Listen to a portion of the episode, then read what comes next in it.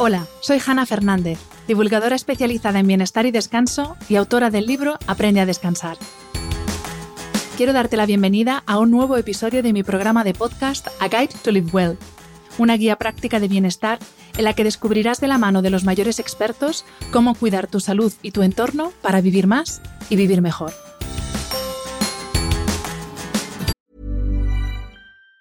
Say hello to a new era of mental health care.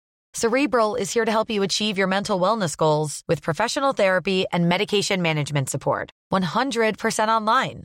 You'll experience the all new Cerebral Way, an innovative approach to mental wellness designed around you. You'll get a personalized treatment plan from a therapist, prescriber, or both in a safe and judgment free space. Your cerebral therapist or prescriber will outline a customized plan with clear milestones along the way so you can get to feeling your best.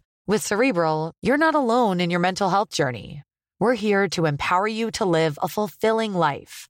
So take that first step towards a brighter future and sign up today at cerebral.com slash podcast and use code ACasts to get 15% off your first month. Offer only valid on monthly plans. Other exclusions may apply. Offer ends July 31st, 2024. See site for details. A continuación, vas a escuchar uno de los cuatro episodios especiales del podcast de Hanna Fernández sobre el dolor, realizados en colaboración con los laboratorios Kern Pharma. Endolex, de Kern Pharma, es un medicamento sin receta indicado para el tratamiento sintomático a corto plazo del dolor agudo de intensidad leve a moderada en adultos. Disponible en dos formatos, comprimidos o sticks bebibles, actúa rápidamente contra el dolor muscular y articular, el dolor menstrual y el dolor dental. Importante, los expertos que participan en estos cuatro episodios no tienen ningún tipo de vinculación con el anunciante. El contenido de los mismos en ningún caso sustituye la consulta con un médico. Lea las instrucciones de este medicamento y consulte al farmacéutico. Para más información, visita kernfarmaatulado.com. Respirar oxígeno nos mantiene vivos. Esto lo tenemos todos claro. Lo que quizá no sabes es que respirar oxígeno puro bajo presión ayuda a mitigar enfermedades, recuperar lesiones y ralentizar el envejecimiento. Esta es la base de la medicina hiperbárica, una especialidad utilizada por deportistas de élite para mejorar la recuperación y el rendimiento, pero que también es un efectivo tratamiento para lesiones tan diferentes como quemaduras térmicas, lesiones del sistema óseo, lesiones relacionadas con radiación de tejido en las terapias contra el cáncer, lesiones de buceo, intoxicación por monóxido de carbono o inhalación de humo, infecciones de tejidos blandos o curación de heridas diabéticas, por citar solo algunas. La oxigenoterapia hiperbárica se conoce desde hace más de 300 años, aunque solo se utiliza con propiedad desde la década de los 60 del siglo pasado. El primer uso documentado de la cámara hiperbárica es anterior al descubrimiento del oxígeno, en 1775, cuando Joseph Presley, científico y teólogo inglés, aisló el oxígeno en forma gaseosa. No sé si entonces ya imaginaron la cantidad de aplicaciones que tiene la medicina hiperbárica, no solo en el tratamiento de multitud de patologías, sino como herramienta de una de las disciplinas científico-médicas que más aportes y descubrimientos promete proporcionarnos en los próximos años, la medicina preventiva y antienvejecimiento. Para entender esta rama de la medicina menos conocida por el común de los mortales, pero desde luego apasionante, cuento hoy en el podcast con el doctor Antonio Ruiz Pérez, médico de familia, máster en tratamiento del dolor y especialista en micronutrición y medicina hiperbárica. Bienvenido doctor y muchísimas gracias por aceptar la invitación a este podcast. Pues gracias a ti por, por invitarme a venir. Vamos a hablar de un tema eh, que yo lo tengo ahí en, el run run de la cabeza desde hace mucho tiempo porque me parece interesantísimo, pero he de decir que me ha costado encontrar documentación buena y rigurosa sobre el tema. Así que cuando encontré su nombre, pues no sé de qué manera, porque he investigado mucho, dije, madre mía, así, ah, porque vi una intervención suya en televisión. Ahora me acuerdo por qué. Así que, eh, bueno, vamos a empezar por el principio. Siempre suelo empezar los podcasts eh, de esta manera, pero en este caso creo que es todavía más imprescindible que empecemos definiendo o explicando qué es esto de la medicina hiperbárica o la oxigenoterapia hiperbárica, que ya son estos tecnicismos que yo he ido encontrando que no tengo ni idea. O sea, creo que es de los episodios que menos conocimiento tengo del tema porque ha sido completamente un descubrimiento. Así que, si te parece, empezamos con esta explicación. Pues fíjate que no será porque, porque sea nuevo, porque esto, como yo digo, yo soy muy de dichos y esto es más viejo que la orilla del río. es decir, eh, los beneficios de, una presión elevada para el cuerpo, en general, eh, ahora, ahora puntualizo, son muy, muy, muy antiguos. Por ejemplo, los, los pescadores de perlas en, eh, Japón tienen una especial salud, pues precisamente porque bajan a pulmón libre, porque bajan unas profundidades tremendas y ahí están sometidos a una presión. Cuando se empezó a hacer el puente de la torre en, Londres, también lo mismo. Había algunos obreros que, oye, que se morían y no se sabía por qué, pero había muchos más que bajaban, hacían su trabajo, salían y se encontraban mucho mejor de las posibles enfermedades que tuvieran antes. Entonces, aquello empezó a llamar la atención. Esta es la introducción para que veas en qué consiste esto. Si tú respiras a una presión mayor de la atmosférica, lo que está ocurriendo es que el, oxígeno, además de disolverse, bueno, perdón, además de ocupar el glóbulo rojo, se va a disolver en el plasma, es decir, el líquido que compone básicamente la sangre. ¿Eso qué quiere decir? Que si la saturación, es decir, la capacidad que tiene el glóbulo rojo de, captar oxígeno, vamos a ponerla en el 100%, y habitualmente tú y yo ahora, estamos saturando el oxígeno que hay en el aire, lo saturamos en el, en el pulmón, en el glóbulo rojo, al 98%. Es decir, queda muy poquito para que sature hasta el 100%. ¿En qué consiste el secreto, la gracia de la hiperbárica? Pues que si tú respiras ese, ese aire, mejor ese oxígeno. Ahora puntualizaremos. Si respiras ese oxígeno a más presión de la atmosférica, además de ese mecanismo que ya te he dicho del glóbulo rojo, el oxígeno se disuelve en el plasma. Ahí está la clave. Entonces, si se disuelve en el plasma, ¿qué quiere decir? Pues que en los recovecos más pequeñitos, en los capilares más insignificantes, donde no cabe nada, ni un glóbulo rojo, el líquido sí pasa Luego, al otro lado de esa zona de estrechamiento, estamos asegurando el oxígeno. Así que fíjate la, maravilla que supone poder hacer que llegue oxígeno a zonas del cuerpo que se han quedado sin aporte de glóbulos rojos. Pues ya digo, sangre sí va a llegar, pero glóbulos rojos no. Ahí aprovecho para meter otro de estos términos eh, que, he ido encontrando, el de hipoxia tisular. Entiendo entonces que con este cambio de presión, lo que conseguimos es que eh, ese oxígeno llegue a lugares o a tejidos donde hay esa hipoxia tisular. Exactamente. ¿Y qué implica esta hipoxia tisular? Claro. Exactamente. Es decir, hablar de hipoxia significa que hay una parte del cuerpo, un tejido, que se está quedando sin oxígeno porque no le llega ese, ese fluido. Pero, repito, si, si nosotros hiciéramos un pequeño corte, verías que algo rezuma, pero no llegan ni a salir glóbulos rojos. Luego esa parte del cuerpo, esa parte del tejido, se está quedando sin oxígeno y se va a morir. Cuando a, a un tejido le falta oxígeno, estamos delante de lo que conocemos como un infarto. Y aquello empieza a deteriorarse. Pero ¿qué ocurre? Que como el oxígeno va disuelto precisamente en el medio, en el líquido, en cualquier sitio donde haya líquido va a llegar oxígeno. Te lo voy a poner con un ejemplo que lo vas a entender mejor todavía. Yo cada vez que en casa he tenido que arreglar algún grifo, porque a mí me da un poco por el bricolaje de vez en cuando, cuando tengo que arreglar un grifo, una tubería, gracias a Dios pocas veces, me desespera porque aprietas y aprietas y aprietas y sigue saliendo una gotita. Es decir, hagas lo que hagas, a mí me maravilla la profesión del fontanero porque consigue que se quede estanco, que no salga agua. Luego me vale para explicarte que por pequeñito que sea el, resquicio por donde se va a meter el agua, no lo dudes, se va a meter. Luego, si se mete el plasma, llega oxígeno. Esa es la clave. Que zonas del cuerpo que se están quedando sin riego aparente, como algo de plasma si llega, estamos asegurando que llegue oxígeno.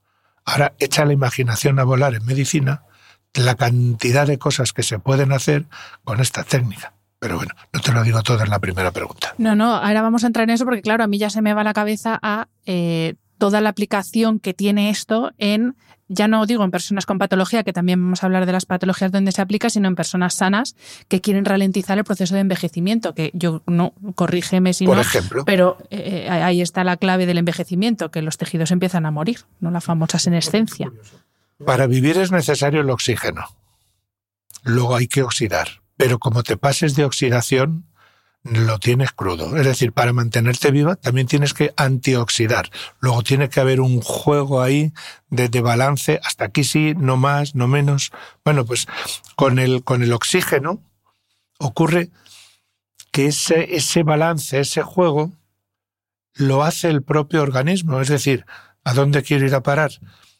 Que necesitamos ese oxígeno que habrá algún purista que diga, pero es que si le pones ese oxígeno de más en esta cámara, es posible que llegues a provocar un estrés oxidativo. Pues no, señor, porque dentro de unos márgenes, al revés, la, la oxigenoterapia que has dicho antes, hiperbárica, dentro de unos márgenes me estimula precisamente la presencia de unos catalizadores que me ayudan a antioxidar.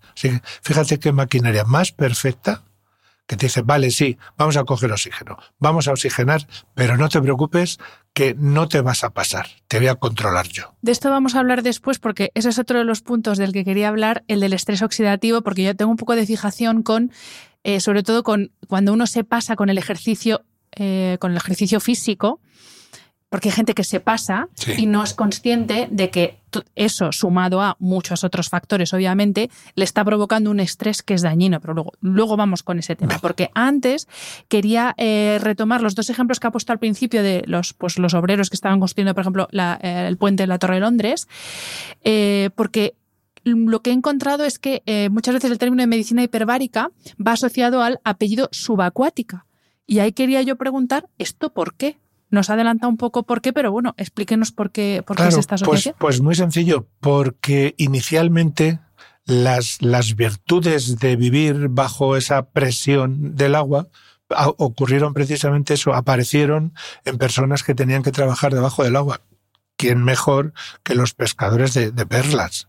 Entonces, lo que, lo que se empezó a ver es que gente que tenía que meterse a 20 metros bajo, bajo el nivel del, del agua, salían a la superficie y había problemas médicos que se les, que se les solucionaban, que decían, caramba, me siento mejor de esto. ¿Y esto por qué será? Entonces, así empezó la medicina subacuática, que hoy en día tiene vamos, una relevancia tremenda con los buzos. Es decir, mm, hay una parte de lo que estudiamos que tiene que ver con ese bienestar del buzo, esa supervivencia como haga una elevación brusca, porque tiene una descompresión brusca y porque puede ser serio, serio, serio. Entonces, empieza primero con la subacuática, con esos hallazgos, con esas observaciones, pero poco a poco se empieza a ver que aquello tiene más trascendencia, que hay toda una posibilidad de aplicación médica en enfermedades que no tienen nada que ver con las profundidades del agua. Estoy hablando de los años 1700, 1800. Tanto en, Inglaterra como en Francia empezaron a, a, producir unas cámaras especiales para poner a las personas a más presión, pero allí entraba gente que podía tener la enfermedad que fuera. Fíjate hasta qué punto llega que había gente que sin estar enferma, esto sobre todo los franceses lo tuvieron muy a gala, que si no estaban enfermos, de todas maneras se metían en estos artilugios porque les daba más salud. Esto hoy en día es perfectamente factible con deportistas que necesitan mayor tolerancia al ejercicio, al esfuerzo, entonces se meten en la cámara, sin más. Así que inicialmente la observación es en gente que trabaja debajo del agua, empezamos a ver que esas presiones son beneficiosas A continuación se empieza a aplicar esto en la superficie y se empieza a ver que hay un montón de enfermedades que van a responder muy bien simplemente eso, a respirar. Primero a respirar aire. Estoy hablando que no se conocía en aquellos tiempos ni el oxígeno. Y ya empiezan a hacer esto y les va bien para la salud. Así que inicialmente es medicina subacuática y luego es medicina hiperbárica. Y hablando de la administración, Em, cómo se administra un tratamiento con oxígeno, porque lo mismo quien nos escucha puede estar pensando, ah, pues te ponen una máscara de oxígeno y ya está, como la que te pueden poner en un box en un hospital. Pero es, algo más complejo, ya no solo por dónde se administra, que ahora nos va a explicar, eh, nos vas a explicar eh, dónde, sino cómo va esto, con sesiones, con tiempo. ¿Es, siempre la misma presión para todo el mundo? ¿Depende del paciente? ¿Depende del objetivo del tratamiento? O sea, ¿cómo es un tratamiento con medicina eh, hiperbárica? Pues mira, hace falta un, artilugio, un aparato, que tiene diferentes medidas, es decir, hay aparatos para un solo paciente y hablamos de cámaras monoplaza, hay aparatos que valen para, para entrar varios eh, pacientes a la vez, entonces hablamos de cámaras multiplaza. ¿Dónde está la diferencia? Que en las monoplaza, vamos a decir, las, las buenas, buenas, buenas, los Rolls Royce de, de los aparatos para hiperbárica, son unas cámaras americanas que presurizan con oxígeno. De manera que el paciente está respirando una atmósfera, pues fíjate, riquísima, 100% de oxígeno medicinal. En las multiplaza se presuriza con aire y el paciente efectivamente sí se tiene que poner o bien una mascarilla o bien una especie como de escafandra para, para respirar el oxígeno dentro. De manera que a los pulmones está entrando oxígeno, pero está respirando en esas condiciones de más presión que la, que la atmosférica. Si tengo que elegir, pues evidentemente es mucho más efectiva la monoplaza, pues porque tú calcula que una sesión de una hora de, de oxigenoterapia hiperbárica puede gastar de 14 a 16 mil litros de oxígeno, que se dice pronto.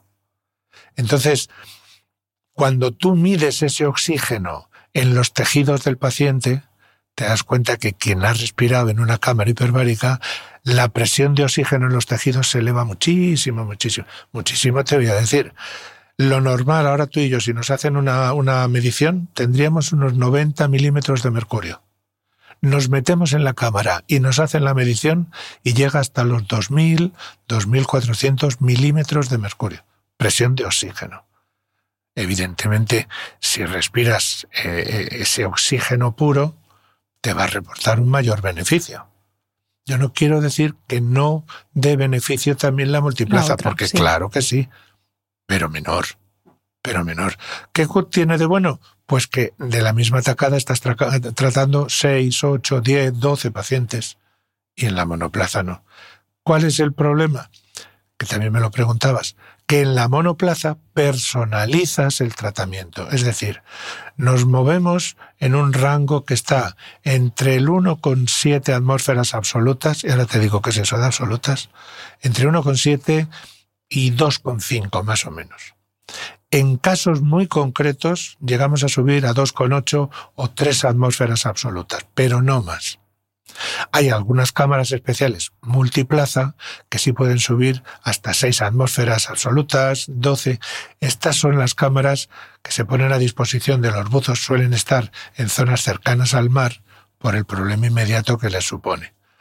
Pero a efectos de medicina hiperbárica no subacuática, con una cámara que te haga tres atmósferas absolutas es más que de sobra y tienes para cubrir todo el rango posible que se te ocurra de enfermedades, que luego te contaré lo que tú quieras. Mm. Pues hablando de, esto, si, si, te parece, vamos, porque justo como has dicho, lo de que suelen estar cerca de donde están los buzos, uno de los tratamientos, eh, o uno de las utilidades, perdón, es en casos de despresurización, que no tengo ni idea de lo que es, porque, o sea, es que no tengo ni idea del mundo subacuático, yo el mundo terrenal todo, pero subacuático ni idea. Pero precisamente, o sea, corrígeme si, no, si me equivoco, es eh, en el caso de que haya una subida precipitada o algún problema, el remedio o el tratamiento es en una cámara hiperbárica. hiperbárica inmediata. ¿Qué es la despresurización primero? Simplemente, el buzo se, mete bajo el agua y baja, baja, baja a, la, a, la, profundidad que necesite, ya sea para hacer fotografía subacuática, ya sea pues pesca submarina. Tú imagínate que en una de esas le llega un tiburón así de grande, con una bocota así de grande, y este dice, caramba, voy a servir de desayuno. Y empieza a subir, corre que te corre para arriba. Estoy poniendo un poco digamos, novelado el asunto para, para justificar el por qué de buenas a primeras se va para arriba. Porque normalmente eso es decir, me falta el aire. Ellos tienen sus medidas, sus relojes y está perfectamente controlado el tiempo de inmersión, la cantidad que lleva en las botellas de mezcla, no, no de oxígeno. Todo esto eso está controlado. Pero imagínate que de buenas a primeras tiene que subir, corre que te corre, y está a lo mejor a 50, 60 metros. ¿qué va a ocurrir? Que dentro de su sangre, en el torrente circulatorio, se van a formar unas burbujas del nitrógeno. Porque de la presión a la que está sometido en, en, esas profundidades, si sube bruscamente y lo que ha metido es esa mezcla de nitrógeno, al subir bruscamente, ¿qué quiere decir? Que esa presión a la que están sometidos los vasos se pierde. Y si se pierde, es como si te absorbes. ¿Eso qué quiere decir? Que las burbujas que se van a formar de nitrógeno en los vasos van a ser tremendas. Como eso no se lo quites, el porvenir de esa persona está complicadillo, pero complicadillo, complicadillo. Entonces, ¿qué es lo que tienes que hacer? Llevarle inmediatamente a la cámara hiperbárica. Y le metes a presión, tenemos unos protocolos concretos, de manera que le metes allí y ves que em, empieza a funcionar, pero por momentos, porque esas burbujas es como si le hubieras vuelto a meter bajo el agua, pero sin agua. Y ya estás controlando tú la presión. Pero le puedes tener ahí las horas que sea preciso, sobre todo en el primer momento. Así que descompresión brusca no es nada más que ese paso tremendo en muy poquito tiempo de una presión debajo del agua a estar en la superficie. Y dirás, pero tanta presión es. Tú has visto documentales de estos de, de profundidades submarinas y has, veces, has visto los peces que hay en esas profundidades, ¿cómo son? Son como folios, planos. Así que calcula la presión que hay ahí. Y tú de buenas a primeras dices que me juego el tipo, corre que te corre para arriba. Pues imagínate ese cambio brusco. Descompresión, despresurización son términos iguales. Madre mía, qué bien hecho está todo, la naturaleza, todo, que, cómo cuadra todo. es alucinante. Pues vamos a seguir con esas aplicaciones de la oxigenoterapia hiperbárica. Primero, si te parece, vamos a hablar de patologías y luego ya vamos con, en un paciente sano, cómo puede mejorar todo, su calidad de vida en general, su salud, su todo, eh, a través de esta, de, esta, de esta disciplina dentro de la medicina. Pero vamos a empezar. Eh, yo aquí me he hecho un listado, porque claro, como no tenía ni idea, he tenido que ir investigando. No sé si prefieres que te vaya sacando yo el listado o empiezas tú a hablar de eh, aplicaciones. Yo, por ejemplo, el primero que tengo es neovascularización, que esto entiendo que es crear nuevos vasos sanguíneos. Es decir, vamos a empezar primero por ver cuáles son las virtudes que tiene este tratamiento con oxígeno, es decir, qué pasa dentro del cuerpo para que eso resulte interesante. Perfecto, me parece bien. Pues ¿Qué es lo que ocurre? Eh, aquí nos metemos un poco en lo que te comentaba antes del el concepto de las moléculas en las células, de la bioinmunogenética, es decir, eh, cuando te pones a, respirar oxígeno a una presión mayor de la normal, ya hemos quedado que de entrada hay más riqueza de oxígeno en esos tejidos. Bueno, a nivel molecular, a nivel molecular, lo que está ocurriendo es que hay una cosa que se llaman factores de crecimiento muy parecidos a esos que se ponen los deportistas en las articulaciones, pero un concepto mucho más amplio. ¿eh? Bueno, pues eh, a nivel molecular lo que ocurre es que hay una suelta de factores de crecimiento muy específicos de células que recubren, que tapizan por dentro los vasos. Eso es lo que se llama factor de crecimiento endotelial vascular. Yo voy a procurar no decir palabrotas. pero, pero para, para que eh, se entienda el porqué. Es decir, no es el hecho de, así que yo me meto a más presión y me empiezan a salir los vasos como setas. No. Hace falta una presión que se aplique durante un tiempo y entonces a medida que vas haciendo sesiones, porque con la primera no es suficiente, tú tienes una presión que está por encima del 1,7, 1,8 o 2 atmósferas. Mantenida. Lo que estás haciendo es favorecer que se aparezcan en, en, ese medio entre células, que vamos a llamar espacio extracelular, ahí empiezan a aparecer factores de crecimiento vascular. Entonces, ¿eso qué es lo que va a hacer? Favorecer la aparición de yemitas que van a dar lugar a vasos microscópicos que van creciendo, creciendo, creciendo.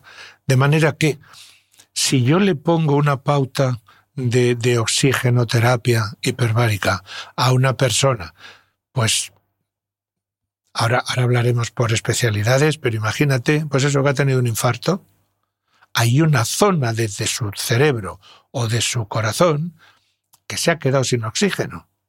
Y eso nos interesa que se revitalice. Hoy en día es fácil porque decimos, bueno, le ponemos un canuto dentro de la coronaria, un stent, y aseguramos la, la vascularización, la llegada de oxígeno. Hay más cosas que hablar ahí, pero de momento ya está solucionado. Pero claro, imagínate que ese infarto no da el traste con la vida del paciente, ahí hay una zona que está malita y vamos a ver qué podemos hacer por ella. Y le metemos en la cámara. Bueno, pues normalmente allá como al mes de tratamiento, empiezan a aparecer estas yemitas microscópicas. Y te llevas la gran sorpresa que en el momento que das tiempo suficiente y presión suficiente, aparece lo que se llama eso, la microangiogénesis, la formación de vasos microscópicos. Y esto es maravilloso, ya si, si me dejas que te diga una primera utilidad, es esto, en la neurología o en la cardiología, el decir, caramba, si yo meto a alguien en la cámara y está respirando oxígeno en estas condiciones, esa zona que se ha quedado pobre sin oxígeno se va a beneficiar y van a empezar a aparecer vasitos. Luego vuelvo a revascularizar, pero de una manera fisiológica. Así que fíjate la, la maravilla que supone, una vez más, contar con los mecanismos de autodefensa del propio organismo y simplemente lo que estamos haciendo es usar oxígeno. Ya te contaré más. Dime. No, no, esto es como el que tiene un huerto, ¿no? Entonces, puede que el huerto se ríe solo con el agua de lluvia, hay lo que salga en general, o si lo que queremos es que una plantita en concreto reciba su mm, cantidad X de agua, le metemos el riego automatizado este maravilloso que le va cayendo pim, pim, pim, la gotita al lado. Y estás asegurando cantidades de oxígeno en, localizaciones concretas, pero fíjate que son localizaciones concretas que ya están establecidas, lógicamente, por el árbol circulatorio del paciente, pero que ¿qué tiene de bueno? Tiene de bueno que cuando se empiezan a formar esos vasitos, la red aumenta. Si, si pudiéramos ver, claro, estamos hablando solamente en, en audio, pero si pudiéramos ver una imagen de una publicación americana a propósito de un estudio hecho en modelo animal, que tiene unas quemaduras brutales, brutales, y que le hacen una foto con contraste de esa vascularización del dorso del animal. Bueno, aquello es un desmadre que para qué. Hay sueltas de contraste por todas partes. Se le pone en cámara hiperbárica. Se hace un periodo de tratamiento y se le vuelve a hacer la misma experiencia y se le mete contraste. Bueno, pues es una maravilla porque aparece toda una red perfectamente delimitada que se ha creado de nuevas gracias a ese estímulo que le hemos dado con la oxigenoterapia. Así que fíjate hasta qué punto es trascendente el decir, si yo le pongo a alguien en esas condiciones de falta de oxígeno, yo le pongo en cámara hiperbárica y sé que voy a, a ser capaz de generar vasos nuevos. Madre mía. Siguiente efecto que tengo yo por aquí localizado, acción antimicrobiana. Es que la verdad es que esto vale como para todo, ¿no? Hombre, yo no quisiera que se interpretara como que esto es la panacea, pero, vale para Pero realmente es que tiene una cantidad de efectos tan diferentes, por ejemplo, eso, antimicrobiana, acción antimicrobiana. Pues fíjate que dentro de, de esa acción antimicrobiana todavía te voy a abrir una llave. De manera que, dependiendo del tipo de, bacteria, de la especie que sea, así el, oxígeno hiperbárico puede tener un efecto bactericida, es decir, se carga al, al bicho sí o sí porque lo destruye o bacteriostático porque lo que hace es que impide el crecimiento y si impide el crecimiento no se va a multiplicar, luego vamos a vencer también el, contagio ese, pero de una manera más sutil, digamos un poquito más solapada o más lenta. Así que, dependiendo de la bacteria, la cámara hiperbárica me va a producir, pues por ejemplo en los clostridios, me hace un efecto claramente bactericida, se lo carga en otros que, tienen otras características, las, las membranas, lo que hace es eso, bacteriostático, vale, estás ahí, ya te mataré de aburrimiento, pero te voy a matar. Así que fíjate qué maravilla, solo con el oxígeno. Aquí simplemente es asegurarme la presencia de oxígeno en sitios donde no está llegando. No, no, es el hecho de decir, como le estoy metiendo al clostridio el aire a presión aquí en el ojo, se muere. No, no. Simplemente está llegando donde no llegaba o donde hay unas condiciones de falta de oxígeno, de anaerobiosis, que se dice, qué palabra. Y claro, porque también imagino que, por ejemplo, para las células que eh, forman parte del sistema inmunológico, que son que se encargan, entre otras muchas cosas, de hacer frente a infecciones, patógenos, etcétera, imagino que eh, esta, por eso también tengo por aquí, que es otro de, los efectos que tiene la, la oxigenoterapia, que es reforzar eh, o potenciar la acción del sistema inmunológico, ¿no? ¿Y de qué manera? Efectivamente. La, oxigenoterapia hiperbárica, si, si nos ponemos a ver un estudio detallado de la sangre, estoy recalcando lo de detallado porque no es simplemente un análisis al uso que dicen glóbulos rojos, glóbulos blancos y plaquetas y a la correr. No, no. Dentro de los glóbulos blancos vamos a ver cuántos hay que me defienden de bacterias. ¿Cuántos hay que me defienden de parásitos? ¿Cuántos hay que me defienden de hongos? ¿Cuántos hay que me defienden de virus? ¿Y cuántos hay que me defienden de tumores? Todo eso es todo un abanico de posibilidades de linfocitos. Que estos son los listos. Dentro de los linfocitos todavía tenemos más subespecies, más subfamilias. Estos linfocitos están eh, clasificados según las características que tienen en, la membrana, unas características que vamos a llamar antigénicas, es decir, una cierta irritación que se pone de manifiesto cuando tú haces el análisis, lo pones en contacto con unas sustancias y según cómo responde la irritación, así vas a decir, pues este es un linfocito tal, un linfocito cual. Esto, según los eh, ingleses, se, se llaman grupos de diferenciación, ellos dicen cluster, pero bueno, grupos de diferenciación, es decir, CD. Cada uno de estos linfocitos es un CD con un número distinto. CD3, CD4, CD8, CD19. Pues fíjate hasta dónde llega el conocimiento.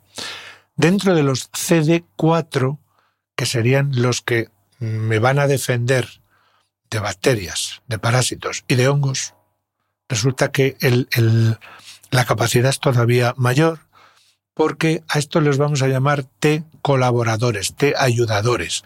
Los ingleses dicen T helper.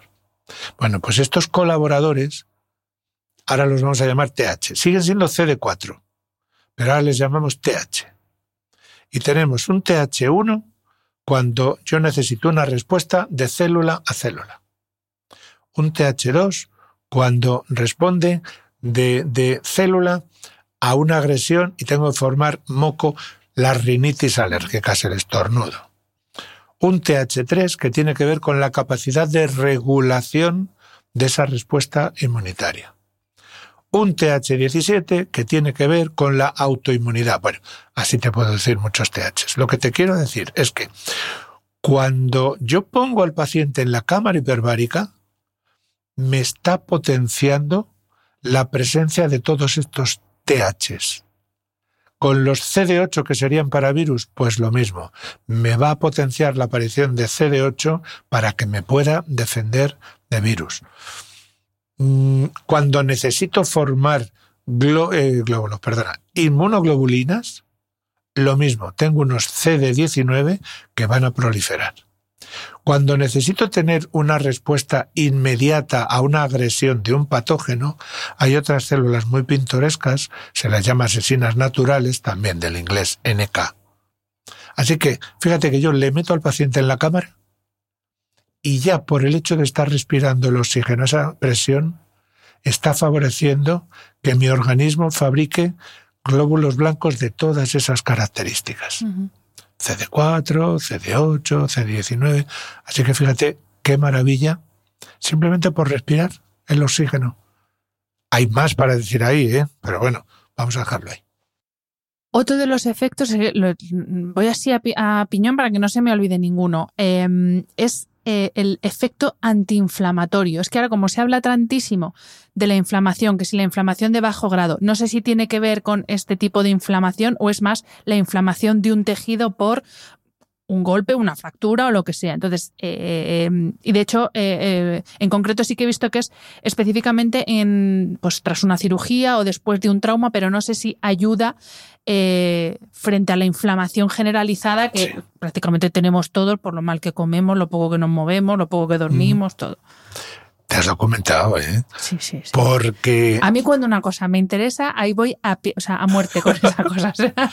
pues fíjate, es que me encanta que hayas hecho esa, esa distinción porque normalmente se dice, va, inflamación, se me ha inflamado la rodilla o se me ha inflamado la oreja y no, no va a faltar quien te diga, pues te tomas un antiinflamatorio y andando. Está muy bien traído que puede haber una inflamación como consecuencia de una respuesta del sistema inmunitario es una respuesta muy elaborada, muy elaborada, pero esa se está produciendo continuamente. Cuando tú tienes esa respuesta, por ejemplo, pues por un fallo de permeabilidad en el intestino, es decir, el intestino es una superficie que tiene que ser como una alfombra de nudo turco. Ahí están todos los nudos apretaditos, apretaditos, todas las células, de manera que solo dejan pasar lo que tiene que pasar. Pero, por estrés, por mal ritmo de comidas, por poco sueño, por mil cosas, esas células que están formando la mucosa del intestino se separan y por ahí se cuelan cositas. Las células de vigilancia del sistema inmunitario están ahí inmediatamente por debajo de esa capita de células de la mucosa del intestino y cada vez que llega algo que ellas consideran ajeno, se lo zampan y provocan una respuesta que es inflamatoria. Ahora fíjate el drama. El, cuerpo es perfecto, pero fíjate que en este caso esa perfección va a jugar un poco en nuestra contra. ¿Por qué? Pues porque si tú tienes permanentemente abierta esa puerta de la permeabilidad intestinal, para esas células de vigilancia, todo es ajeno, salvo vitaminas, eh, minerales, eh, ácidos grasos, pero tú imagínate algo muy normal. Tú eres una mujer que come deprisa, que coges una amiguita de pan, le das una vuelta en la boca y para adentro. Y llega al intestino todavía como miguita de pan. Tú sabes que eso es, es, inocuo, no te va a hacer nada, pero eso no lo saben las células ahí abajo. Cogen esa amiguita de pan, la atacan, es decir, se la comen, producen una respuesta que sistemáticamente va a ser una inflamación y se la van a enseñar a otras células más listas, a los linfocitos, para que elaboren una respuesta ya mucho más precisa. Si tú tienes esa eh, permeabilidad alterada permanentemente, quiere decirse que cualquier cosa que pasa por ahí encima se va a colar, lo van a detectar las, las células de vigilancia y van a provocar esa respuesta inflamatoria. Algo sutil, algo permanente, inflamación de bajo grado. Y así tenemos tiempo y tiempo y tiempo con inflamación. Esa sería la base de la irritabilidad que se puede producir sobre cualquier parte del cuerpo y ya tenemos, eh, digamos, se está gestando ya un problema de autoinmunidad para el futuro. Inflamación de bajo grado. Ahora, frente a eso, tenemos el clásico trauma porque se te ha caído el boli debajo de la mesa, te levantas y te pegas un porrazo con la esquina de la mesa y ya tienes un chichón. Una inflamación que tiene un origen traumático, pero traumático inmediato por contusión. Una intervención quirúrgica que ahí no estás provocando una contusión, pero a base de hurgar sobre tejidos, estás desencadenando también una respuesta inflamatoria. ¿Dónde alcanzas su expresión mayor? Pues en la traumatología, porque se te puede poner una rodilla, un hombro, pero vamos, pero, pero como un balón de playa. Bueno, más que en la inflamación de bajo grado, que no, no está ni siquiera previsto eh, poner a alguien en cámara hiperbárica en esas circunstancias, por ejemplo, para todos aquellos que han sido sometidos a una intervención y que está claro que van a tener una inflamación importante, les metes en la cámara hiperbárica y de un día para otro, no estoy exagerando, de un día para otro, esa inflamación, ese edema, el, el rezumar del tejido, se va a reducir el 50%. El efecto de la presión en este caso hace que el, el mecanismo de, inflamación se contenga. aquí no te estoy hablando ya de moléculas, estoy hablando simplemente el efecto físico, que significa decir, yo comprimo y en esa compresión estoy favoreciendo la reabsorción del líquido. Y es espectacular. Yo tengo pacientes sometidas, por ejemplo, a cirugía plástica. Cirugía plástica, pues no sé, una, una abdominoplastia, una liposucción, una reconstrucción de mamas, nos vienen al día siguiente de la intervención, nos vienen con el drenaje todavía. Las metes a la cámara y el siguiente día, normalmente le dices, te voy a hacer cinco sesiones seguidas. Bueno, pues del primero para el segundo, le ha cambiado completamente el aspecto de la zona operatoria pero completamente. Ha reducido muchísimo la inflamación. Y doctor, ¿esto cómo casa con, porque con el tema de la, de la inflamación post-trauma, post-cirugía, sí que hay un poco de debate porque hay médicos que dicen que lo de tomarse el ibuprofeno eh, pues no es lo más indicado porque se corta la inflamación cuando ese proceso inflamatorio es un proceso natural para la regeneración del tejido. Vamos, que es que hay más sangre donde tiene que haberla para que todo se regenere antes. Entonces, ¿cómo casa esto? O la, forma o la vía de actuación de, esta mayor presión es diferente a la vía de actuación de una, un medicamento antiinflamatorio, por ejemplo, o el famoso hielo, que ahora toda la vida poniéndonos hielo en todas partes y ahora resulta que el hielo prácticamente es veneno. Ahora ya no hay que ponerse hielo en ningún sitio. ¿Sabes qué pasa? que es que somos los humanos muy, muy de extremos no sé, se le ocurre a la Organización Mundial de la Salud hablar un día a propósito de la carne y que la carne, comida en exceso, carne roja, puede producir cáncer y ya tienes a todo el mundo con los pelos tiesos diciendo, pues ya no comas carne. Vamos a ver. Es carne que está chamuscada al fuego, que está carbonizada y que te la estás comiendo todos los días dos kilos. Entonces mal vas. Pero si no, no. Es decir, una, una inflamación si esa inflamación se te ha producido, ¿qué te digo yo? Pues porque ha llegado una, una bacteria y, te ha colonizado, pues, pues no sé, mira, la, la piel, las amígdalas, por ejemplo, ahí, ahí tenemos bacterias permanentemente. Te baja la, eh, la inmunidad y esas bacterias empiezan a crecer y claro, aunque te baje, hay células que lo primero que hacen es producir una inflamación esa inflamación es beneficiosa. Entonces no hay que atacarla. Esto es lo que en medicina siempre hemos dicho. Deja que evolucione esa inflamación, deja que evolucione esa fiebre que le está defendiendo al paciente. ¿De acuerdo? Entonces, no le pongas un antiinflamatorio.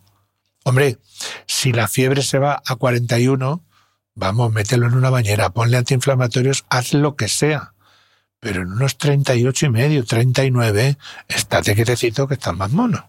¿De acuerdo? Así que cuando la respuesta inflamatoria forma parte de una respuesta fisiológica a una agresión, no debemos hacer nada.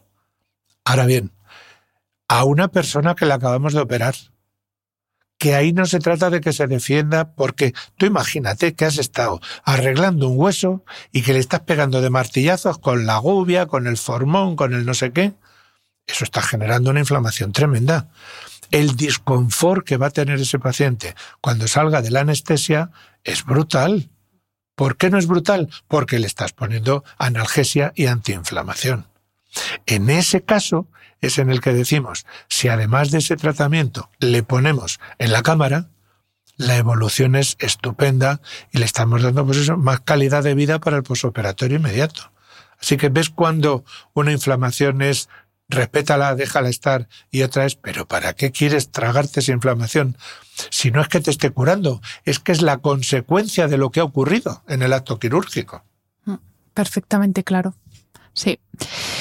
Eh, el último efecto, no porque ya no haya más, sino porque tampoco, bueno, es que esto nos daría para hacer un programa de podcast solo de esto, o sea, una serie de episodios, em, pero para poder tener tiempo y entrar en los que estamos sanos, para que nos, puede servir, eh, que también me ha parecido muy curioso, es eh, la aplicación de la oxigenoterapia hiperbárica en casos de quemaduras, para la recuperación de los tejidos quemados.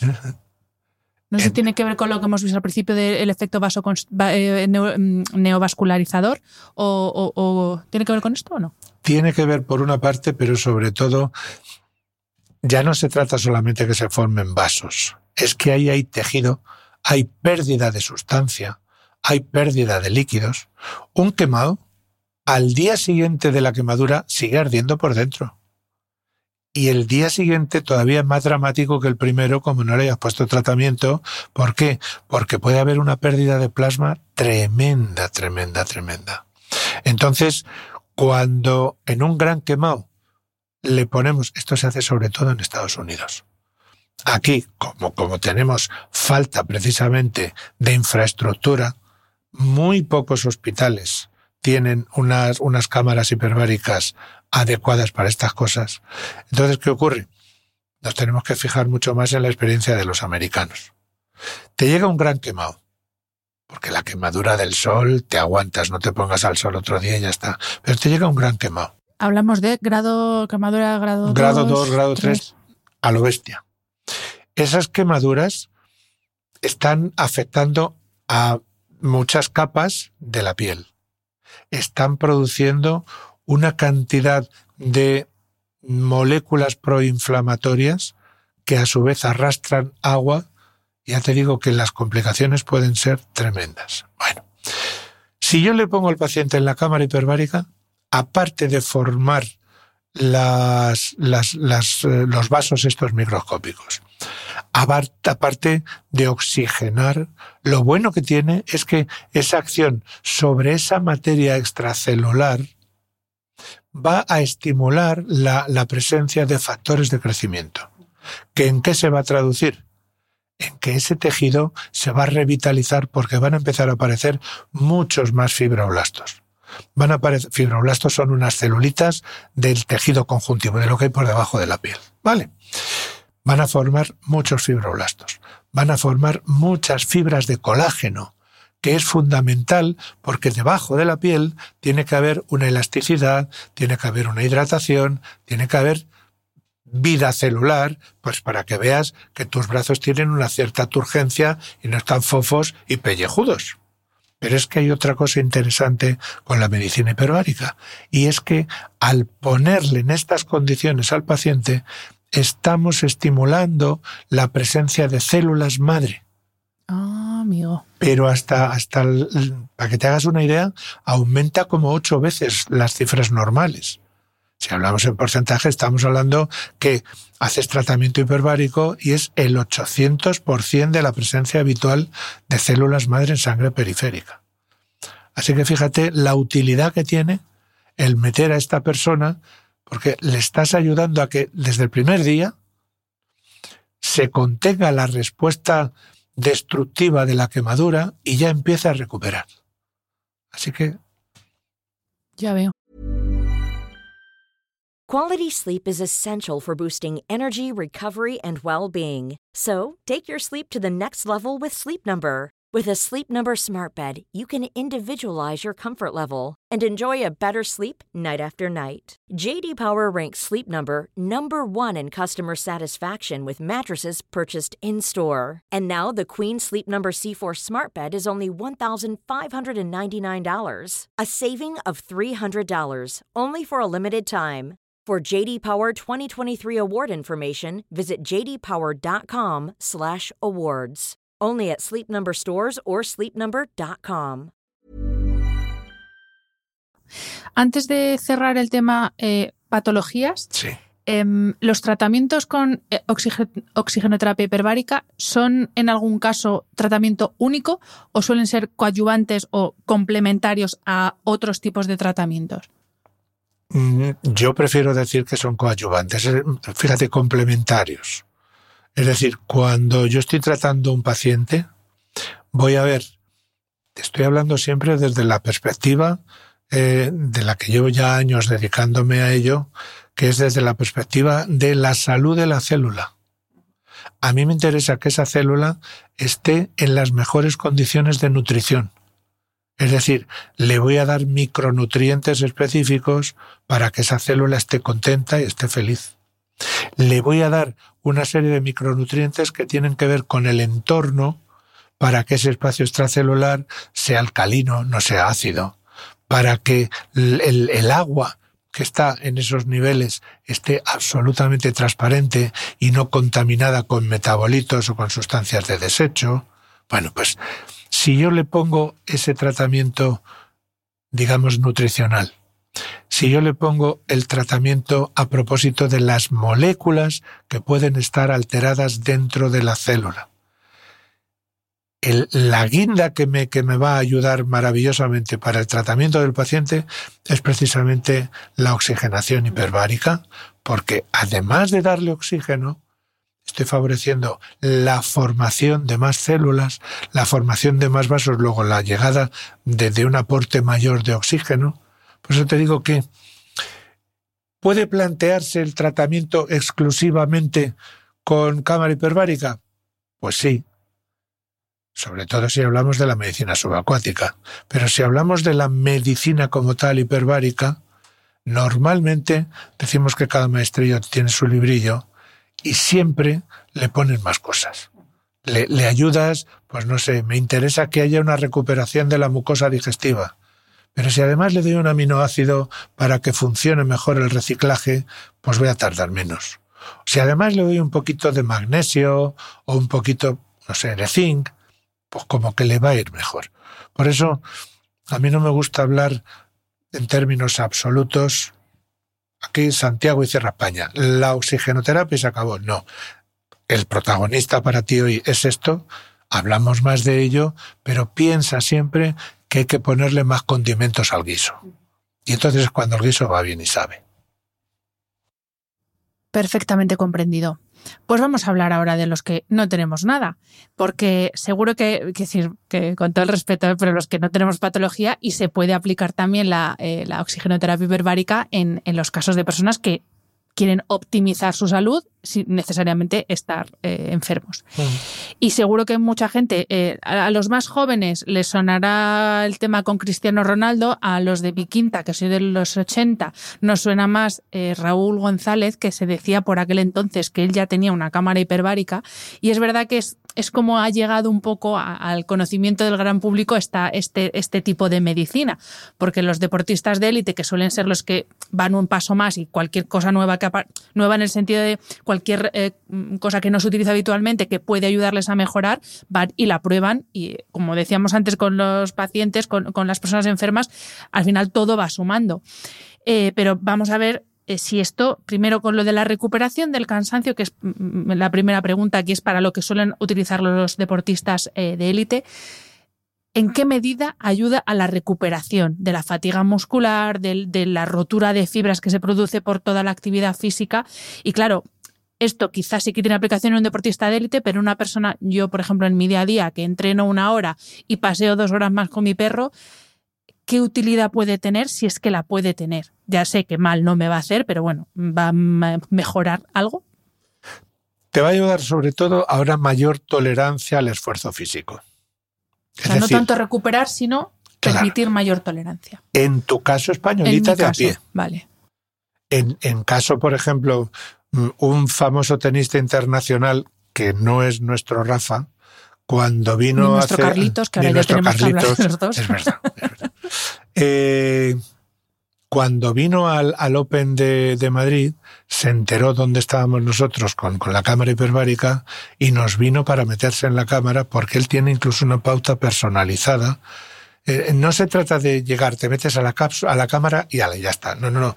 Hay que tener un protocolo de tal manera que aumento a tanto, te tengo tanto tiempo, te bajo, te estabilizo, subo, no sé qué. Es decir, vas haciendo como una línea ondulada, porque lo que importa es que esté en las mejores condiciones de rendimiento.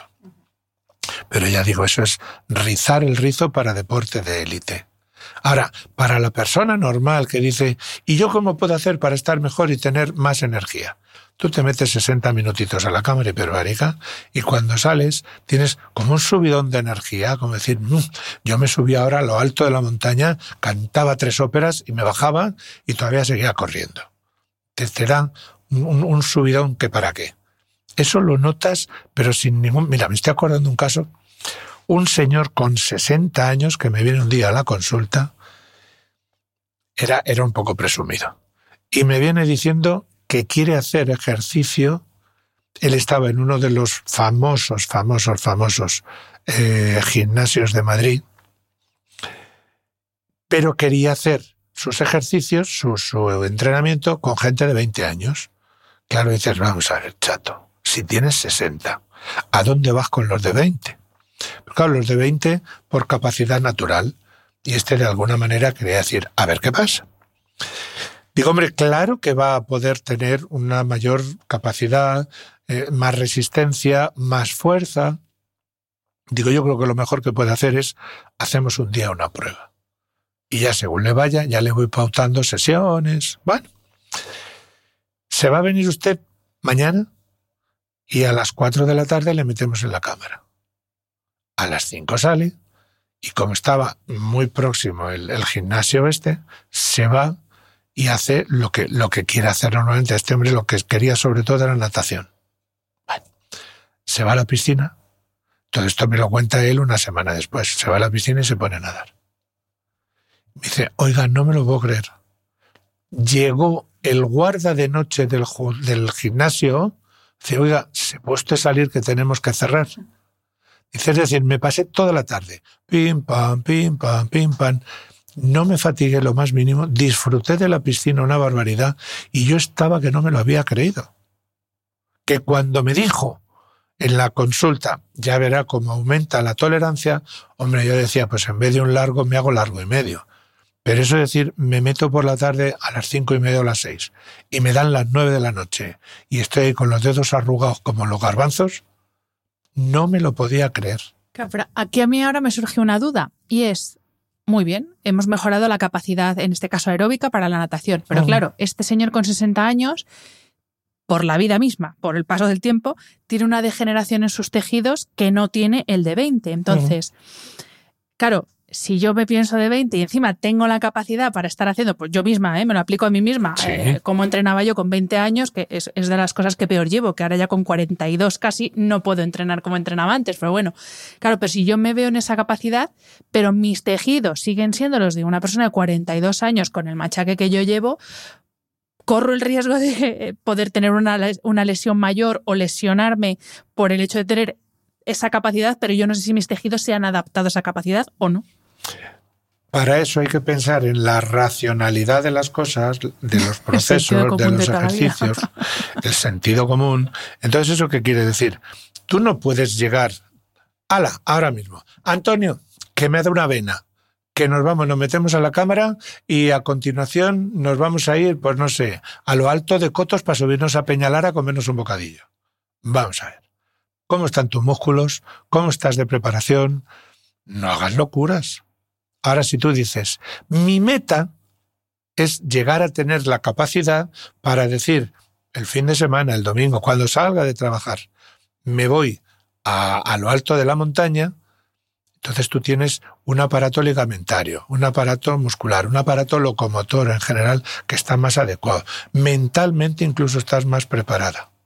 Y en esa preparación Estamos hablando de una nutrición adecuada, un estado de salud de las células adecuado, tus músculos están adecuados para ello.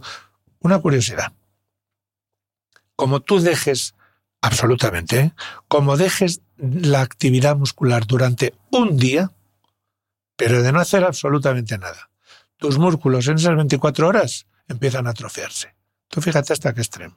Entonces, claro, lo que no cabe es decir, hago milagros, me meto en la cámara y soy Superwoman. Pues no. Pero si tú te planteas, estoy haciendo lo de la cámara, pero lo estoy haciendo con una regularidad, que sepas que esa regularidad está beneficiando a todas las células de tu cuerpo. Y sí vas a estar en condiciones, porque ahí sí que no me vale el que me digas, pero Antonio, es que yo tengo 42, había de ser que tengas 80 y vas a seguir teniendo la misma capacidad porque tus celulitas no son celulitas de 80 años, se están multiplicando. Luego lo que tienes que hacer es facilitar que se multipliquen bien, que estén bien nutridas y que tengan una funcionalidad. Así que que la edad no te suponga una limitación. El sentido común es el que tienes que tener para decir a dónde quiero llegar. Hasta allí, prepárate. Y ahí sí, ahí la cámara hiperbárica te va a ayudar muchísimo.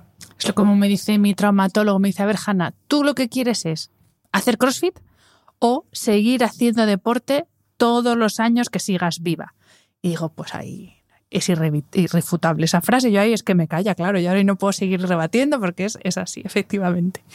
Vamos a retomar la idea de eh, la oxidación y efecto antioxidante que hablábamos al principio, porque esto también me interesa muchísimo, porque eh, esa oxidación de los tejidos es parte del proceso global de envejecimiento, que luego vamos a hablar también del colágeno, de los telómeros, luego vamos con eso. Pero concretamente, como efecto antioxidante de la oxidación de los tejidos en general, y por tanto como freno del envejecimiento, ¿hasta dónde puede llegar la oxigenoterapia hiperbárica? Pues es increíble, es increíble, pero cierto. Siempre manejándonos dentro de, unas, de unos límites. ¿eh? Es decir, aquí no se trata de decir, pues si me estás diciendo que con una hora estoy así de bien, buah, si me meto seis horas, pues tú fíjate, seis veces bien, pues no dentro de lo razonable, dentro de los límites que estamos hablando de presiones de trabajo y duraciones de sesiones, podemos hablar en torno a las dos atmósferas absolutas y podemos hablar en torno a sesiones de 60 minutos. Cuando hablo de 60 minutos, quiero decir que te pones de una manera adecuada, es decir, con una ropa de algodón, donde no haya ningún peligro de combustión con una fibra sintética o lo que sea te metes a la cámara. Calcula más o menos unos 10 minutos de subida hasta alcanzar la presión de trabajo, es decir, donde vamos a estabilizar. Una hora de isopresión, es decir, no vamos a cambiar, repito, en el españolito de a pie. Una hora y al cabo de eso volvemos otra vez a bajar hasta que se, se quita la presión intracámara. De manera que estamos hablando de 60, 10, 10, 80 minutos más o menos. En, esas circunstancias, tú dices, si yo esto lo hago a menudo, ¿no será que voy a tener demasiado oxígeno y puedo caer en un estrés oxidativo? Jana, tranquila que no. ¿Por qué? Pues porque la propia oxigenación hiperbárica en, esos márgenes te está estimulando la llamamos la expresión la formación, la presencia, llama como quieras, en términos específicos hablamos de la expresión de algo. Se va a facilitar la expresión de una enzima, una enzima es un catalizador de una reacción, de una enzima que es fundamental en el inicio de los mecanismos de antioxidación, que es la superóxido dismutasa, la SOD. Esta SOD es un complejo de enzimas, hay tres, la cosa es compleja, pero bueno, lo que queremos ver aquí.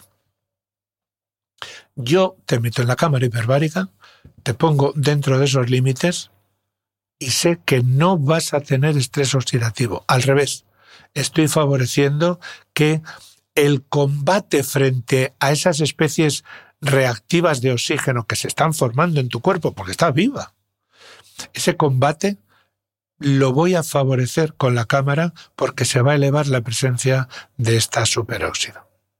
Ahora vamos a suponer que a mí me da la vena y yo digo, vamos a subir un poquito más porque me cae también esta mujer que le voy a ayudar. Y resulta que digo, te voy a poner más presión, te voy a poner más tiempo y ya vamos a ver qué pasa, que la superóxido está, la SOD te va a salir por las orejas. No es así. Porque a partir de un cierto nivel, claro que se puede presentar el estrés oxidativo, Pero aquí tenemos la máquina perfecta del cuerpo. Y entonces, ¿qué ocurre? Que tus tejidos, en el momento que vaya a empezar ese estrés oxidativo, van a hacer, van a cerrar el acceso de sangre a ellos. Va a haber una vasoconstricción generalizada. De manera que el flujo disminuye y de qué manera, luego la consecuencia cuál va a ser que no voy a dar lugar al estrés oxidativo. Esto tiene un efecto, un nombre muy literario en la medicina hiperbárica, que es el efecto Robin Hood. Es decir, tú imagínate que tienes una zona de cuerpo que está lesionada, te un porrazo y lo que sea, y ahí llega mal el oxígeno, y el resto de tu cuerpo funciona perfectamente. Y yo te meto a la cámara. En esas circunstancias, en el terreno normal se produce esa vasoconstricción porque no necesita esa oxigenación y sin embargo en el dañado, como no hay este reflejo, se está produciendo algo así como con la teoría de vasos comunicantes un trasvase, de manera que al dañado le llega más sangre. Le quito dinero a los ricos para dárselo a los pobres. Efecto Robin Hood. Entonces, eh, no solo, por supuesto, bien aplicada, no provoca ese estrés oxidativo, sino que es efectiva frente al estrés oxidativo de, por ejemplo, una actividad física excesiva, eh, la actuación de los radicales libres, que esto queramos o no, eh, nos los comemos literalmente todos, todos los días, una mala alimentación. Ojo, esto no quiere decir, por lo que decíamos antes, sentido común, no quiere decir que te des a la mala vida y luego te metas en la cámara pensando que eso se va a recuperar, pero sí que nos puede ayudar eh, a combatir ese estrés oxidativo que es pues, propio del día a día y de la vida y de que, pues eso, que estamos vivos, lo has dicho antes que puedes pasar del dicho al hecho y no la posibilidad de, no, la realidad de. Tú haces eso y te ayuda y, de una manera muy, muy, muy efectiva. Sí, sí. Perfecto. Vale, y vamos a hablar de ahora mm, punto de vista más estético, por así decir, eh, y todo lo que tiene que ver con la producción de más colágeno. Eh, antes hacías mención al, al, colágeno, que es como esa red que da flexibilidad a la piel y que estéticamente hace que la piel se vea bonita hasta qué punto mm, mm, tiene un efecto cosmético. Es que no, sé cómo decirlo porque no, quiero decir que no sea efectivo y que lo cosmético no sea efectivo, pero para que nos entendamos que es con el objetivo de tener una mejor calidad de la piel, mejor textura de la piel. Ya no entro en problemas de la piel, que también es eh, un tratamiento, sino eh, pues una persona, pues igual que se puede uno pinchar Botox para eh, ralentizar la aparición de arrugas, pues si es efectiva para la producción, eh, para aumentar la producción de colágeno, que si no me equivoco, a partir de los 30 esto ya entra en barrena y ya vamos para abajo, un poquillo 30, 35. A ver, tampoco es que entre en barrena, de que a los tres días. Yo es que soy muy drama queen, pero es verdad que empieza a descender ligeramente. Empieza. Pero volvemos a recordar lo que venimos hablando. Tú piensas que estás oxigenando tejidos que pueden estar un poco en precario Significa, como bien dices, el colágeno, significan los fibroblastos, significa la presencia de células madre, significa la presencia de más vasos sanguíneos, significa la presencia de mecanismos antioxidantes. Todo eso, en lenguaje de hoy en día, ¿sabes lo que significa? Efecto anti-aging, anti-envejecimiento. Y eso es una realidad. Es una realidad. Claro, como estabas diciendo hace un momentito, vamos a tener sentido común. Esto hay que hacerlo de manera regular. Esto no es decir, estoy hecho un viejo, tengo arrugas y con eso que la arruga es bella, ya me he cansado y ahora quiero que se me quiten. Pues si crees que se te va a quitar por una sesioncita o por cinco sesioncitas, pues va a ser que no. Pero efectivamente, la, la cámara hiperbárica provoca un efecto muy interesante revitalizante de tejidos. Tú piensas que estamos vivos por la presencia de oxígeno. Como no tengas oxígeno, te quedas mustia. Entonces, si tú metes el oxígeno, empiezas a revitalizar, pero desde el primer momento. Así que ya te digo que, por toda esa suma de, factores que, que te he contado, tú ves una persona que se está metiendo en la cámara y, caramba, te llevas una sorpresa. Mira, ejemplo muy concreto. Los hombres para esto somos un poco más dejados. Y, y bueno, no dudo que, que haya coquetos pues que, que, que, cuidan muchísimo su imagen, pero hay que reconocer que eso es mucho más las mujeres. el tipo de paciente que yo veo es un tipo de paciente problemático en el sentido de una patología seria, trascendente, que están fastidiados. Entonces imagínate una señora que me viene a la consulta porque tiene un tumor de mama, que la han operado o no la han operado, pero que está muy deteriorada, que está muy fastidiadita, que le están poniendo sus ciclos de quimio, que tal, que cual. Y lo primero que ve según entra es que no viene de peluquería, no viene pintada, está sin ganas de nada, como que, que, se ha abandonado, porque dice, tengo una situación muy fastidiadita. Yo le cuento, le hablo, le pongo tratamiento y le meto en la cámara. Hay algunas que ya desde la primera vez, pero vamos a poner un margen segunda, tercera, cuarta, es decir, en la primera semana de tratamiento, ¿sabes cuál es la frase más habitual o el contexto más habitual que te viene a decir esa señora? Porque al cabo de esos tres, cuatro, cinco días, la ves que ella viene de peluquería y pintada. Lo primero que te dice, mire doctor, yo no sé si dentro, en el tumor, me estará haciendo algo o no me estará haciendo algo. Usted me dice que sí, yo me lo creo. Pero hay una cosa que en este tiempo corto que llevo de tratamiento, Oiga, me estoy notando una piel en la cara de culito de niño que no me lo creo. Es decir, tengo los tejidos muchísimo mejor, la piel más tersa, más elástica, más... Pues eso ha revitalizado. Así que fíjate hasta qué punto en poco tiempo tienes un efecto que es muy llamativo, que es evidente. Bueno, y yo es verdad que me he centrado en la parte estética al hablar de colágeno, pero claro, el colágeno está en las articulaciones y, eso a partir de, pues también a partir de los 40 más o menos, eh, se empiezan a notar los dolores. Ahí las rodillas me duelen más de, me duelen casi todos los días que entreno. Y ahí también el colágeno tiene su función. O sea que no es solamente que yo me centro en lo estético, pero no solamente eh, tiene que ver con, con, esa utilidad estética. Absolutamente. Eh, se me, se me, quedan bastantes cosas por las que preguntar, pero es que ah, va a haber segunda parte de esto, ya lo tengo claro. Va a haber segunda parte. Eh, pero eh, quería que la última pregunta fuera sobre el descanso, porque en este podcast, aunque hablamos de, bienestar, de longevidad, de salud en general, pero yo me centro mucho en la parte de sueño y descanso. Y la última pregunta eh, no puede ser otra que en qué medida, si es que nos ayuda, eh, la oxigenoterapia hiperbárica nos ayuda a mejorar la calidad de nuestro sueño. Vamos a hablar del sueño, de lo que es el proceso fisiológico del sueño, porque en el descanso influyen muchas otras cosas, pero en el proceso fisiológico del sueño. ¿Sabes qué pasa? Que aquí me tengo que acordar mucho más de, de un trabajo de neurofisiología que vi hace tiempo, un trabajo que, por cierto, lo conocí gracias a mi hijo pequeño, que metido en Internet me dice, papá, te voy a enseñar algo que no te lo vas a creer, es en qué consiste una de las virtudes importantes del sueño en cuanto a la limpieza del propio sistema nervioso. ¿Conoces los trabajos de Jeff Illich en Canadá? Bueno, pues alucinas. Te digo porque viene bien lo que me estás preguntando en tanto que es oxigenación de fluidos, pero me voy a ir redundar otra vez en la cámara y lo buena y lo maravillosísima que es, ya te digo que claro que sí, pero es para que veas hasta qué punto favorece en el caso del sueño.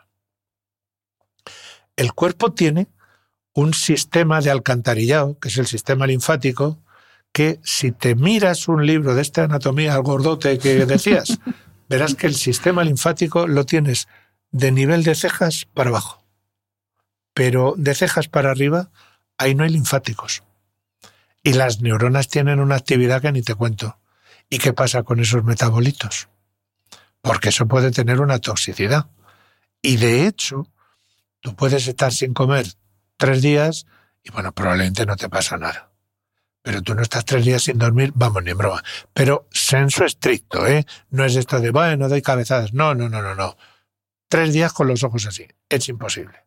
¿Qué es lo que ocurre? Y aquí es donde viene el descubrimiento que yo, cada vez que hago alguna presentación, a mí me gusta citar las fuentes. Y me pone de un orgullo que pa' qué cuando hago esta referencia, por, porque se la debo a mi hijo.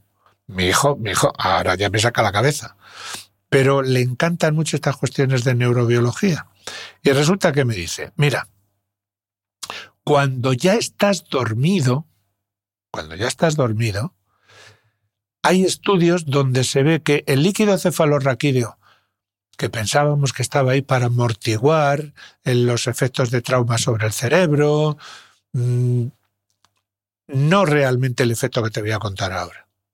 Bueno, pues resulta que este hombre en una presentación que hace que es una delicia, justo cuando, cuando se queda dormido el individuo, parece como que hay una catarata de, líquido que entra a todo el cerebro, a todo el parénquima cerebral, se queda como empapado, como si fuera una esponja. Pero eso solo ocurre durante el sueño. Es por un sistema de, de comunicación de vasos que va paralelo a los vasos sanguíneos, pero que aquí no tienen nada que ver. Nada que ver. Entonces, este líquido entra, se empapa, coge todas las guarrerías y se vuelve. Y con eso ya te ha dejado lista para afrontar el día siguiente otra vez con fuerzas y con ganas de hacer. Y a esto, claro, por llamarlo de alguna manera, dicen, vamos a ver, tiene un efecto de sistema linfático, pero no es linfático. Y ahí tenemos un tejido de soporte de las neuronas que le llamamos la glía. Pues vamos a coger la G, vamos a coger el linfático, y este hombre le llama glinfático. Bueno, pues fíjate hasta qué punto el sueño es maravilloso. En este sentido, si ya partimos de la relajación que te da, porque te diré, como tú le des a un deportista de élite una sesión seguida a las atmósferas que normalmente eh, tratamos para estos casos, es muy probable que tenga tal relajación cuando está trabajando, cuando está trabajando para él es jugando, que se pueda quedar dormido en mitad del, del encuentro. Así que fíjate hasta qué punto tienes que hacer altibajos para que eso no ocurra. Pero en ti o en mí, que llegas diciendo, vamos a ver, estoy hecha polvo, trabajo como, como si no hubiera un mañana, te metes a la cámara y te empiezas a relajar. Bueno, pues te duermes que para qué. Pero como interiormente estás actuando sobre esos fluidos corporales, tú imagínate con qué nitidez, con qué limpieza te va a entrar el líquido hasta el alma en el cerebro y te va a limpiar para prepararte para el día siguiente. Mm. ¿Qué te parece? Pues fantástico. Yo es que, ¿qué voy a decir del sueño? Que, o sea, claro. ¿qué voy a decir? Para mí es, eh, bueno, hasta ahora era la navaja suiza de la salud, utilizando una, una metáfora o un símil que, que, utiliza Matthew Walker, que es un neurocientífico súper experto en sueño, pero ahora también estoy viendo que la oxigenoterapia hiperbárica también es un poquito navaja suiza. Sí, sí. Vale, un poquito, no es que valga para todo, pero tiene muchas utilidades. Tiene muchas, muchas utilidades. Estás, estás tomando, estás tocando unas cuantas flores pero, pero entras en profundidad en, las utilidades y de verdad que te sorprendes. Pero de qué manera te sorprendes. Y ya si entras en el detalle técnico, más todavía. Porque te das cuenta como algo tan simple, que te puede salvar la vida en un caso de un incendio, tú llegas con una intoxicación con monóxido de carbono y las características que tiene tu hemoglobina cuando te sacan del incendio son nefastas te meten a la cámara hiperbárica y esas características que te pueden durar muchas, muchas, muchas horas, Hanna, muchas horas. En la cámara hiperbárica se traducen a 20 minutos. Claro, en 20 minutos no te va a pasar nada porque ya estás modificando esa hemoglobina que se te ha alterado. Así que fíjate, te, digo, por poner un ejemplo, fíjate hasta qué punto algo tan simple como es, mira, métete ahí, te echas un sueñecito, escuchas música las, las maravillas que te puedas reportar. Desde luego me ha sorprendido muy para bien el tema. O sea, ya, ya documentando me parece interesantísimo, pero, pero me ha parecido eh, brutal. Y bueno, no hemos hablado de, de población en la que no puede ser indicado. No sé si para niños, mujeres embarazadas, ahí sí que me, siempre me gusta eh, precisar esto, si hay alguna contraindicación en algún tipo de paciente. Hay contraindicaciones absolutas que son muy pocas. Ya te puedes imaginar que la persona que va a ir a la cámara hiperbárica no es como quien entra a un hiper, se va al lineal y dice a la supermercado de la salud que me pongan tanto de esto y tanto de esto. Para nada. Es decir, la persona que, que sea o bien porque le interesa por curiosidad, o bien porque viene muy fastidiadito, lo primero que va a hacer es pasar la consulta médica. Exactamente qué te pasa, desde cuándo te pasa, qué, qué circunstancias tienes, y luego cuáles son tus circunstancias actuales. Oye, eres mujer, estás embarazada. ¿Tienes alguna infección? ¿Tienes fiebre? Lo del embarazo por la mujer, el resto ya me vale también para el hombre. ¿eh? ¿Has tenido alguna vez algún problema pulmonar en el sentido de un neumotórax? Es decir, en, en el espacio pleural se te ha producido una burbuja grande de aire que eso duele que para qué. Como tú tengas un neumotórax inestable, no te voy a meter a la cámara hiperbárica. Eh, si estás embarazada, depende de en qué circunstancias, puede ser una contraindicación solo relativa.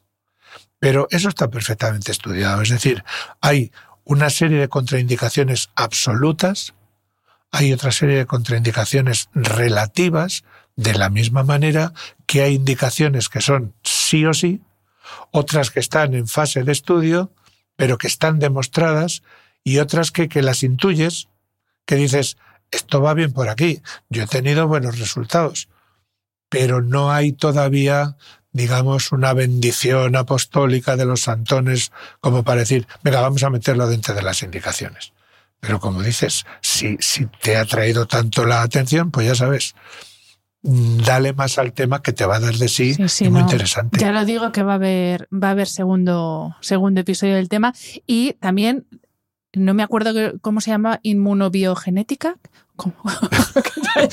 Bio, bioinmunogenética. Casi, casi. Pues de esto también me lo voy a estudiar bien porque de esto también vamos a hacer episodios. Yo te, ayudaré, te doy, te doy pues líneas generales, sobre todo para, para búsqueda, te digo cuáles son los puntos importantes y prepárate a sorprenderte porque digamos que con la, con la cámara hiperbárica son cosas que ahora te las he contado y dices, pues tiene su lógica. Está bien, yo no me podía imaginar esto y mucho menos que todo esto viniera a raíz de la observación de una gente que trabaja debajo del agua, oye, que resulta que le va mejor para la salud. Pero con la bioinmunogenética es, deja, no rechaces, deja en segundo plano el concepto clásico del órgano, es decir, doctor, que no respiro bien, pues al neumólogo. Doctor, que me duele un hueso, pues al traumatólogo. Deja ese concepto ahí del órgano y ve al concepto de la salud de tu célula. Te voy a poner un ejemplo y ya mm, no me enrollo más. Fíjate, a mí me viene un paciente con un problema neurológico, una esclerosis múltiple. Por cierto, tengo que a una conferencia la semana que viene precisamente a un colectivo de esclerosis múltiple en Gerona. Me viene alguien con una esclerosis. En el concepto clásico de la medicina, yo digo, pues vamos a ver qué es lo que le puedo poner, inmunosupresores, algún estudio sobre algún medicamento en concreto, pero ojo con los efectos secundarios y tal y cual. Pero hay una cosa clara. En el concepto clásico, neurona que se pierde, neurona que hay no hay nada que hacer. Eh, las células de recubrimiento de las colitas de las neuronas, la mielina, se pierde, se pierde troceada y ahí tampoco parece que haya nada que hacer. Es decir, es una situación un poco catastrófica. Tú dices, pues si yo le pudiera hacer un trasplante de cerebro. Evidentemente eso es ridículo. Deja el órgano y vamos a la célula. Santiago Ramón y Cajal, fíjate si ha llovido desde que el hombre nos dejó, y ya él lo decía, que sepáis que las neuronas se regeneran. Se regeneran. Lo mismo que se regenera cualquier otra célula en el cuerpo. Bueno, que se regeneran. Ahora lo que hay que hacer es facilitar esa regeneración. Es decir, vamos a quitar lo que le irrita, vamos a darle la buena nutrición, como te decía hace un ratito. ¿Y qué es lo que ocurre? Voy a facilitar, voy a estimular el crecimiento de esas células de recubrimiento que sabemos cómo. ¿Por qué? Pues porque sabemos cuáles son todos los factores de crecimiento que intervienen tanto intra como extracelular. Pues te llevas la sorpresa que al cabo, no te creas que mucho tiempo, pero eso te lo dejo ahí en la duda, al cabo de poco tiempo, el paciente te dice que ha ido a su neurólogo, te viene diciendo, oiga, que me ha dicho el neurólogo que estoy remielinizando. Ya, ya lo sé. ¿Por qué? Pues porque en el nivel celular sí puedes pensar que hay una formación de nuevas células. Yo no puedo pensar en decir te hago un páncreas, te hago un pulmón o te hago un cerebro. Pero yo sí puedo pensar, voy a estimular para que tengas más células de las que yo necesito para tu salud en tu páncreas, en tu pulmón, en tu cerebro. Ahí lo dejo.